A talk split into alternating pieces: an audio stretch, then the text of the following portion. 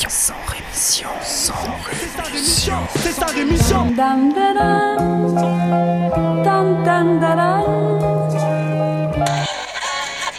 de mon sang rémission. Des médias en masse, leur discours fout des audits. Tu parles du bruit et des odeurs, les plus polis parlent d'exotisme. Équipe d'acharnés sans rémission, pourquoi on se calmerait? On vit pas dans des palmes.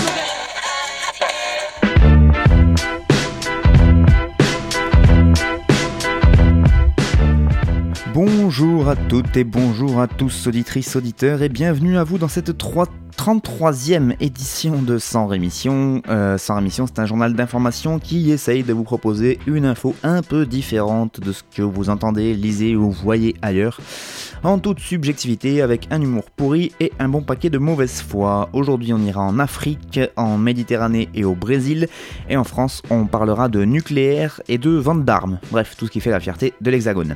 Mais avant de vous parler de tout ça, il y a tout un, tas- de choses dont je ne pourrai vous parler faute de temps ou d'envie ou des deux. Comme je vous le dis à chaque fois, de toute façon, j'ai pas le temps d'être exhaustif, donc il, va, il a fallu faire des choix. Aujourd'hui, je ne vous parlerai pas d'une première bonne nouvelle, à savoir la décision du tribunal correctionnel de Nanterre qui a décidé de débouter entièrement euh, Monsieur Bolloré, l'industriel français qui avait porté plainte contre France 2 pour un portrait enquête qui avait été diffusé en 2016 dans l'émission Complément d'enquête. Dans ce reportage, qui a par ailleurs été récompensé par le prix Albert Londres, le journaliste Tristan Walex retraçait le parcours donc de l'homme d'affaires Bolloré depuis la reprise de la fabrique familiale de papier à cigarettes OCB en Bretagne jusqu'à la construction de son empire euh, colonial en passant par la reprise en main de Canal+, et donc cette présence en Afrique. La défense de l'industriel breton avait dénoncé un travail journalistique à charge et elle a donc été entièrement euh, déboutée. Pas un mot non plus sur le buzz qui a eu lieu autour de la régularisation ou pas de sans-papiers en fonction d'actes dits héroïques. En effet, après l'affaire Mamounou Gassama, les médias se sont intéressés au cas d'un sans-papier tunisien, Aymen Latrousse, qui avait sauvé en 2015 des enfants pris au piège de leur maison en flammes. Et pourtant, euh, ce Aymen Latrousse était menacé d'expulsion, mais finalement, son OQTF, donc son obligation de quitter le territoire français, a été abrogée par le préfet tous les autres sans-papiers, bah, vous savez ce qu'il vous reste à faire si vous voulez être régularisé. Pas un mot sur Claude Guéant qui a été entendu la semaine dernière euh, par les enquêteurs de l'Office central de la lutte contre la corruption. Il cherche à connaître son rôle à Claude Guéant dans l'affaire du Kazakh Gate, euh, une affaire qui lie les pouvoirs français en place en 2011 au Parlement belge ainsi qu'au Kazakhstan. Claude Guéant a été laissé libre à l'issue de son interrogatoire et il pourrait être convoqué par un juge d'instruction tout prochainement. Je ne vous parlerai pas de ce militant du groupuscule d'extrême droite Bastion Social qui a été condamné à un an de prison dont 4 mois ferme. Il avait agressé un couple d'automobilistes d'origine maghrébine du côté d'Aix-en-Provence. Pas un mot non plus sur les évacuations qui ont eu lieu en début de semaine euh, sur les deux derniers grands campements de migrants à Paris, le campement du canal Saint-Martin où environ 550 personnes avaient été recensées et le campement près de la porte de la Chapelle où quelques 450 personnes étaient, étaient installées et donc ces deux camps ont été évacués. Les personnes mises à l'abri feront l'objet, je cite, d'un examen complet et approfondi sur leur situation administrative par les services de l'État. C'est ce qu'a déclaré la préfecture dans son communiqué pour résumer, pardon, ça pue un peu l'expulsion. Enfin, rien sur notre belle police française, avec notamment l'IGPN, la fameuse police des polices, qui a ouvert une enquête après une plainte pour violence, une plainte déposée par un homme de 24 ans qui a été interpellé début mai à Ville d'Avray dans les Hauts-de-Seine. Il s'était vu prescrire quand même l'équivalent de 12 jours d'ITT suite à son interpellation. Le comble du comble, c'est qu'évidemment, à l'issue de sa garde à vue, il a été euh, renvoyé en correctionnel, lui, donc euh, celui qui portait plainte pour violence et rébellion, comme d'habitude. Et dans un autre style, le rapport rendu public par le contrôleur général des lieux de privation et de liberté qui décrit une prise en charge indigne des migrants venus d'Italie par la police française de Menton. Cocorico. Dans le monde, je ne vous parlerai pas de la Belgique euh, qui montre qu'il n'y a pas qu'en France euh, qu'on traite les gens qui aident les migrants euh, de manière assez dégueulasse. En effet, là-bas, au total, 12 personnes sont concernées, dont 8 d'ailleurs sont incarcérées depuis plus de 7 mois à la prison de Dendermonde. Ils leur sont reprochés des faits de trafic d'êtres humains. Alors trafic et non traite d'êtres humains car les poursuivis sont suspectés d'avoir voulu faire passer illégalement les, fron- les frontières à des individus et non de les avoir exploités, sinon ça aurait été carrément euh, traite d'êtres humains. Euh, sachez que donc ces gens-là euh, ont répondu à un appel à solidarité de différentes plateformes citoyennes donc qui appelaient les citoyens à, aider les, les migrants à passer la frontière entre la France et la Belgique et donc pour ça il y en a qui sont en tôle depuis 7 mois désormais. Je ne vous parlerai pas non plus de l'Espagne où donc Mariano Rajoy, le parti, l'ancien chef du gouvernement du parti de droite, le Parti Popular, a rendu le pouvoir suite à une motion de défiance qui avait été portée par le Parti socialiste espagnol. Et donc c'est le chef du Parti socialiste espagnol, Pedro Sanchez, qui a pris la tête du pays. Oui, mais voilà, avec seulement 84 députés sur 350 que compte l'hémicycle espagnol, les socialistes se trouvent en position minoritaire et donc il y a des incertitudes qui planent sur la capacité de ce Pedro Sanchez à conserver son poste jusqu'au moins aux prochaines élections législatives, c'est-à-dire à la mi-2020. Euh, Podemos, qui a soutenu la motion de défiance proposée par euh, le Parti socialiste contre Mariano Rajoy, souhaite participer au gouvernement, mais pour l'instant, les socialistes n'ont pas encore ouvert la porte à une alliance. Rien non plus sur la Slovénie, où l'ancien chef de gouvernement conservateur Janez, Janez est arrivé en tête des législatives dimanche dernier. Cependant, lui aussi pourrait un peu galérer pour rassembler une majorité de gouvernement. Il a déjà été Premier ministre de 2004 à 2008 ainsi que de 2012 à 2013, mais euh, avait été ensuite obligé d'écourter ce deuxième mandat en raison d'une condamnation pour corruption qui lui a quand même valu plusieurs mois d'emprisonnement en 2014. Le dirigeant conservateur qui avait obtenu du coup l'annulation de ce jugement et qui a construit son retour au premier plan euh, politique euh, donc en Slovénie en agitant évidemment le spectre migratoire dans ce petit petit, pays situé sur l'ancienne route des Balkans et c'est aussi un grand ami euh, du Hongrois Viktor Orban. Autant vous dire que ce qui se passe en Slovénie en ce moment, c'est pas très rassurant non plus. Enfin, rien sur la Palestine et surtout sur la bande de Gaza où les affrontements continuent. Enfin, affrontements, le massacre continue. Des milliers de personnes ont assisté samedi dernier aux funérailles d'une secouriste volontaire palestinienne de 21 ans, une secouriste qui a été tuée par balle la veille par des soldats israéliens près de la frontière entre Gaza et Israël.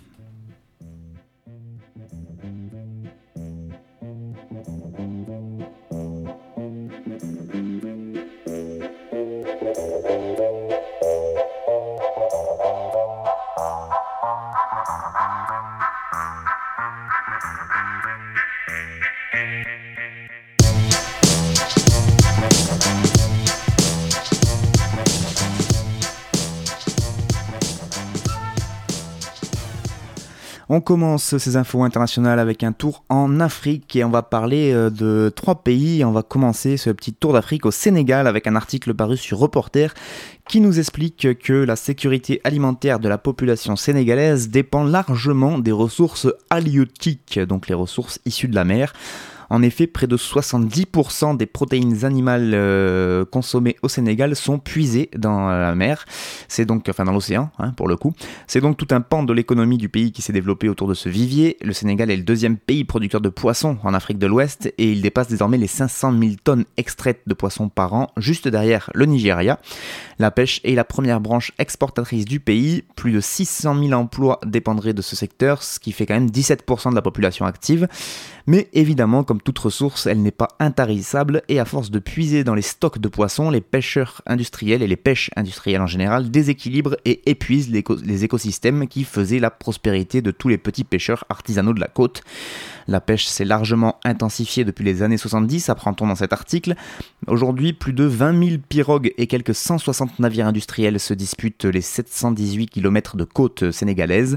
La cadence infernale des navires ne permet pas aux stocks de poissons de se et plus de 50% des stocks suivis dans les eaux ouest-africaines seraient surexploités, ce qui constitue l'un des taux les plus élevés au monde à tel point que les pêcheurs acculés euh, pensent à migrer vers l'Europe ou tentent des incursions euh, pour aller pêcher en eau étrangère, et le tout au péril de leur vie. En janvier 2018, un pêcheur euh, sénégalais a été abattu par les gardes-côtes mauritaniens.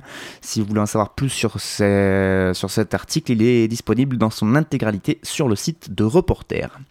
Sinon, du côté du Maroc, deux personnes sont mortes dimanche dernier dans une mine de plomb abandonnée dans la province de Gerada, au nord-est du pays, province qui avait déjà été secouée il y a quelques mois par une contestation sociale après la mort de mineurs dans des puits clandestins. Ces décès dans cette mine de plomb clandestine interviennent dans une région donc sinistrée depuis la fermeture des mines dans les années 90, des mines qui étaient jugées non rentables évidemment. L'activité minière à Gerada employait à l'époque quelques 9000 ouvriers et constituait alors évidemment la principale source économique de cette région. Depuis la fermeture des puits, les jeunes continuent de s'y aventurer pour extraire du charbon à la main et le vendre à des négociants locaux. Voilà, c'est vachement, euh, ça va être vachement safe comme activité, si vous voyez. Enfin, pour finir ce petit tour d'Afrique, direction le Niger, puisque le président du Niger, Mahamadou Issoufou, a entamé lundi dernier une visite officielle à Paris sur invitation d'Emmanuel Macron, bien évidemment. Plusieurs ministres ainsi que le président du Sénat ont été, ont été à sa disposition donc pour lui faire une petite visite et pour parler avec lui. Ce alors même qu'il devait obtenir près de 50 millions d'euros d'aide au développement en France, ce monsieur Issoufou. Une visite qui n'a pas soulevé beaucoup de bruit euh, politique ou médiatique, alors qu'au même moment, les principaux leaders de la société civile nigérienne subissent une brutale répression et la plupart croupissent dans plusieurs prisons gouvernementales. 26 opposants ont été arrêtés notamment pour leur protestation contre des, injustices fiscales et euh, ils protestaient aussi contre les bases militaires étrangères installées dans leur pays avec un silence assourdissant de la part des médias français et encore plus donc de la classe politique française qui sont allés tranquillement euh, serrer la paluche euh, d'Issoufou. Euh, je suppose que le fait que le Niger soit un des premiers pays d'approvisionnement pour l'Hexagone en termes d'uranium, ça doit être une coïncidence. Direction la Méditerranée, ben, Méditerranée maintenant, oui oui, et oui, carrément dans la mer, puisqu'on va parler des migrants qui sont morts en mer, et euh, notamment du nouveau gouvernement italien qui risque euh, bah, d'empirer les choses, clairement. En effet, Matteo Salvini est le nouveau Premier ministre italien, c'est un pur produit de la Ligue du Nord, le parti euh, d'extrême droite fasciste italien. Il est donc anti-migrant, anti-avortement, anti-Europe et nouveau ministre de l'Intérieur. Ça promet on va renvoyer les clandestins chez eux, c'est l'une de nos priorités. Voilà, c'est ce qu'il a déclaré. Il sera aussi euh, vice-président du Conseil et donc il n'a visiblement pas l'intention de modérer ses positions.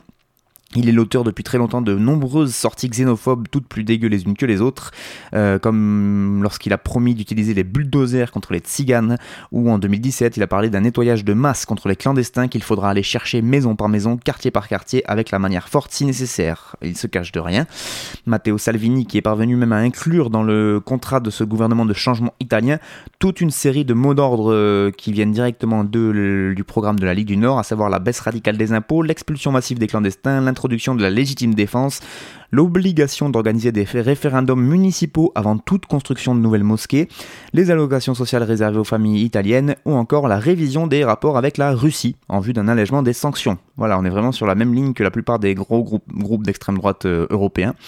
Depuis quelques années, Matteo Salvini est allié à Marine Le Pen, il entretient des rapports également étroits avec euh, Poutine et il est très content de ses liens avec le Hongrois Viktor Orban lui aussi, ou encore des dirigeants nord-coréens. Vraiment, on est sur du grand écart là.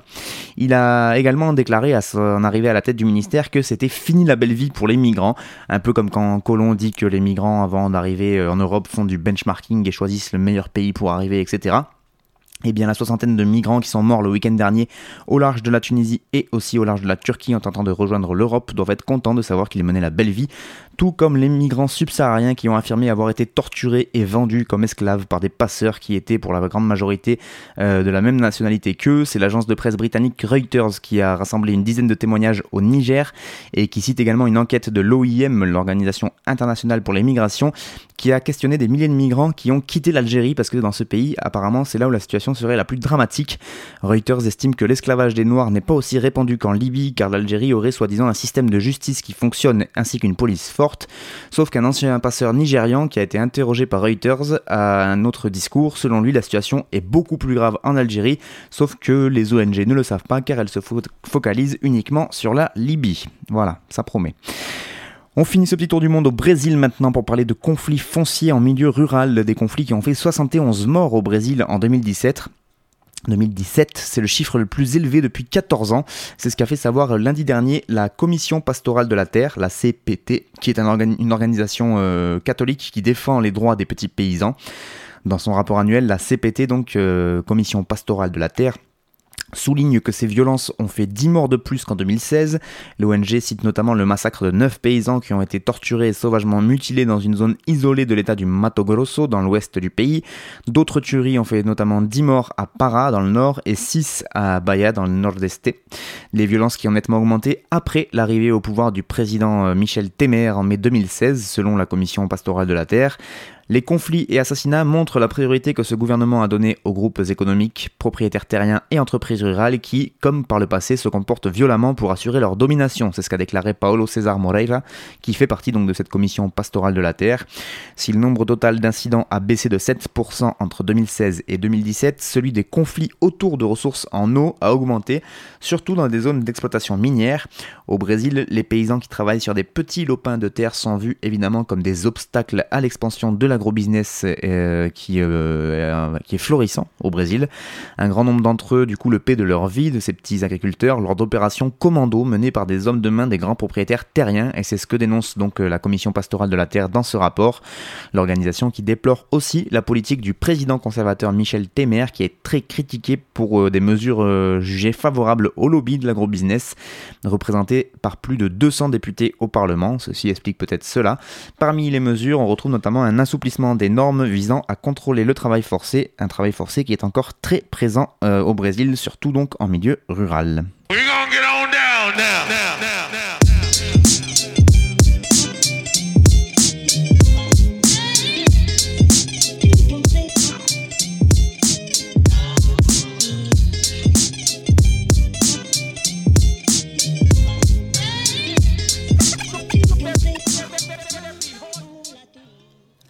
Allez, on va en France et on commence en parlant nucléaire et la lettre adressée à Nicolas Hulot par quatre associations qui dénoncent la sous-évaluation du coût du projet d'enfouissement des déchets radioactifs à Bure dans la Meuse. Ces quatre associations qui l'appellent à réévaluer d'urgence ce montant avant le débat public sur les déchets radioactifs qui doit être euh, qui doit se dérouler l'automne prochain. Dans cette lettre, les militants rappellent que en mars 2016, leur association ont saisi le Conseil d'État au sujet de l'arrêté ministériel à l'époque adopté par Ségolène Royal qui fixait le coût objectif afférent à la mise en œuvre des solutions de gestion à long terme des déchets radioactifs de haute activité et de moyenne activité à vie longue. Elle le fixait à 25 milliards d'euros, ce coût donc de cette euh, solution de gestion de déchets, alors même que l'ANDRA, l'Agence nationale pour la gestion des déchets radioactifs, avait précédemment évalué ce coût à 34,5 milliards d'euros, on est quasiment à 10 milliards de plus quand même. Euh, les associations donc, qui continuent dans leur lettre en expliquant que le 11 avril 2018, il n'y a pas si longtemps que ça, le Conseil d'État a finalement rejeté leur recours. Euh, ils expliquent donc tout le, tout le, fonctionnement administratif dans cette lettre qui est disponible un peu partout sur Internet, mais je vais vous en livrer la conclusion puisque, je cite, ça se finit comme ça. Nous ne, partons, euh, nous ne partageons pas le raisonnement qui consiste à dire qu'une erreur de chiffrage ne saurait être reprochée à l'État au regard du flou des étapes postérieures à la phase pilote. Au contraire, ce flou aurait dû pousser à adopter une attitude encore plus prudente. Nos associations, vous le savez, sont opposées à CIGEO. Nous ne reviendrons pas ici sur les raisons de notre opposition, mais que nous avons déjà largement détaillées. Mais en tout état de cause, nous souhaitons souligner qu'en soutenant coûte que coûte ce projet dangereux et imposé, tout en maintenant un chiffre un chiffrage mensonger de ses coûts, le gouvernement prépare la voie pour le pire des scénarios possibles. Que se passera-t-il lorsqu'il deviendra évident que les provisions finalement constituées ne pourront pas couvrir le coût réel du projet? Vers qui se retourneront les générations futures si ces provisions insuffisantes sont quasiment toutes englouties par la construction de la phase pilote, si bien qu'il n'existera plus de ressources financières pour continuer CIGEO, voire pire, pour mener une opération de retrait des déchets et élaborer un plan B si un accident survient?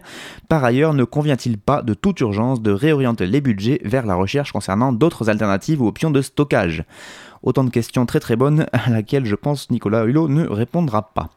Et puisqu'on parle d'enfouissement de déchets nucléaires, sachez qu'on n'est pas les seuls. Et oui, en Suède aussi, la question pose problème avec leur propre CIGEO Là-bas, le projet est situé à Forsmark, sur la côte nord de la mer Baltique, à 150 km euh, au nord donc de Stockholm. C'est là que vont être enfouis les déchets nucléaires les plus radioactifs, euh, donc ceux issus des combustibles usés de, des huit centrales euh, encore en fonctionnement en Suède. Et les Suédois sont même plus avancés que la France dans ce projet, donc dont la construction doit débuter en 2020, alors que la France table plutôt sur un calendrier 2025-2030 pour le début des travaux. Chez eux, ce n'est pas dans une grande couche d'argile soi-disant imperméable euh, comme à Burn, mais dans du granit, un granit euh, fracturé où l'eau ruisselle. Oui, mais voilà, les chercheurs suédois parient moins sur leur couche géologique pour faire barrière à la radioactivité que sur des colis dans lesquels ils vont emballer les déchets. Ce, seront des colis en cuivre enrobés de ben, bentonite, je pas comment ça se prononce. C'est un argile qui, saturé d'eau, peut devenir imperméable. Voilà, toujours selon ces scientifiques. L'autre différence notable avec la France, c'est que le projet devrait se faire à proximité d'une centrale nucléaire déjà existante, là où les habitants aurait une certaine culture du risque de cette industrie, avec tous les guillemets qu'on peut y mettre. Et surtout, c'est euh, en, voisinage de cette centrale, les, les, habitants font extrêmement confiance aux promoteurs du projet. C'est surtout pour ça, je pense que ça joue. Mais bon, quand même, en janvier dernier, sachez que le tribunal suédois de l'environnement a retoqué la demande de construction qui a été présentée par la société SKB, qui est l'équivalent de notre Ambra du coup. Le tribunal euh, suédois qui estime que la sûreté n'est pas assurée et que les colis de cuivre pourraient se corroder plus vite que ce que prévoit SKB. Le tribunal a demandé aux chercheurs de prouver plus précisément euh, la tenue des emballages à la corrosion et en attendant le projet est en suspens. Pourtant, l'autorité de sûreté nucléaire suédoise avait validé le projet en fin d'année dernière après plusieurs mois d'audition d'experts. Comme quoi, de la Suède à la France, il n'y a rien qui est, qui est vraiment fait pour nous rassurer dans cette affaire de gestion des déchets radioactifs. On finit d'ailleurs avec le nucléaire à la française en parlant de cette grande blague qui est l'EPR du côté de Flamanville. Une bonne blague mais qui commence à être un peu longue et surtout très coûteuse. On en parle parce qu'il y a un documentaire qui vient de sortir qui s'appelle L'Impasse, qui vient de sortir donc qui est passé en télé et qui va être, euh, je suppose, très vite disponible sur la plupart des plateformes de streaming. Et qui pose cette question l'EPR sera-t-il le Titanic du nucléaire français? Ça fait peur. Hein. Euh, c'est le réalisateur Patrick euh, Banquet qui euh, pointe l'impasse dans laquelle la France, donc le pays le plus nucléarisé au monde, s'est enfermé donc en se dotant de 58 réacteurs dans les années 70-80, un parc de 19 centrales vieillissantes qui produit encore aujourd'hui 75% de l'électricité française et que DF veut conserver à tout prix en lançant cette nouvelle génération donc de réacteurs à eau pressurisés EPR qui est le réacteur le plus puissant jamais construit, capable d'alimenter en électricité une métropole comme Paris. Oui, mais voilà, depuis les choses ne se sont pas tout à fait passées comme prévu et EDF traverse aujourd'hui une crise qui menace même l'existence du service public. Trop puissant, trop cher et trop complexe à construire, surtout, l'EPR a accumulé catastrophe sur catastrophe, selon les mots du spécialiste britannique Paul Dorfman, qui est interrogé dans le film.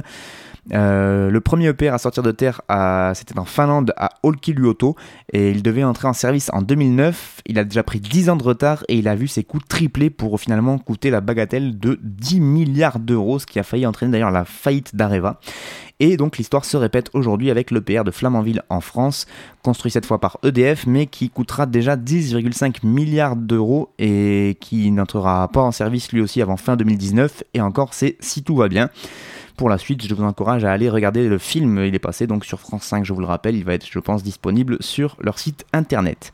Enfin, et pour finir avec EDF et les histoires de EPR, Sachez que DF a porté plainte pour le vol de 150 cadenas posés sur des armoires qui contenaient les matériels informatiques des systèmes de pilotage du réacteur EPR en construction à Flamanville.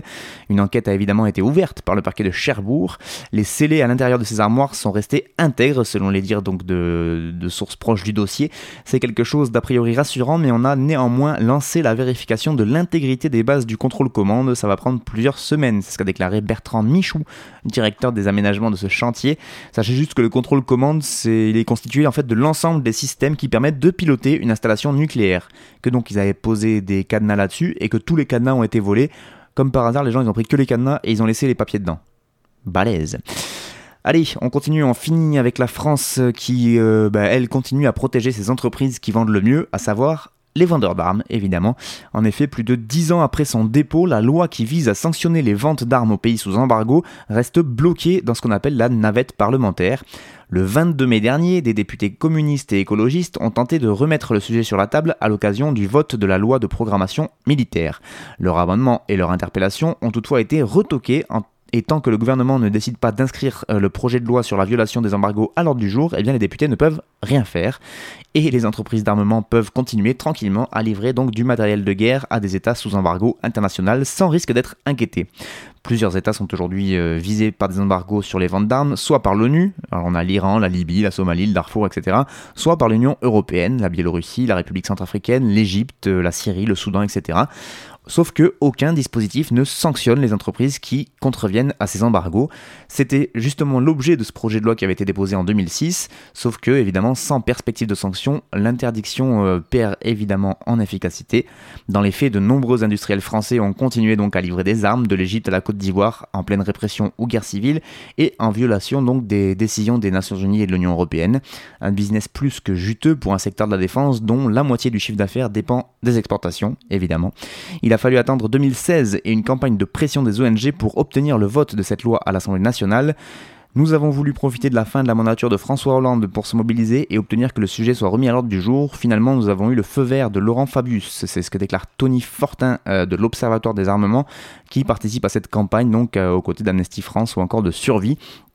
Le projet de loi permet alors de poursuivre les, trafiquants français, euh, que le délit soit commis en France ou à l'étranger, et prévoit donc la création d'une commission parlementaire pour le suivi des régimes d'embargo. Des avancées majeures dans un pays comme la France, qui est donc le troisième exportateur d'armes au monde, je vous le rappelle, et qui est aussi champion donc de l'opacité en la matière. Euh, mais voilà, euh, pour le gouvernement, c'était déjà bien assez et il a enterré doucement euh, la mesure qui notamment visait à amener des sanctions et du coup depuis il s'obstine à ne pas l'inscrire l'adoption de ce texte à l'agenda du Sénat et du coup tant qu'il ne l'inscrit pas à l'agenda du Sénat, eh bien personne ne peut voter que ce soit pour ou contre de toute façon. la loi ne, peut plus avancer donc le gouvernement Macron qui couvre allègrement tous les vendeurs d'armes.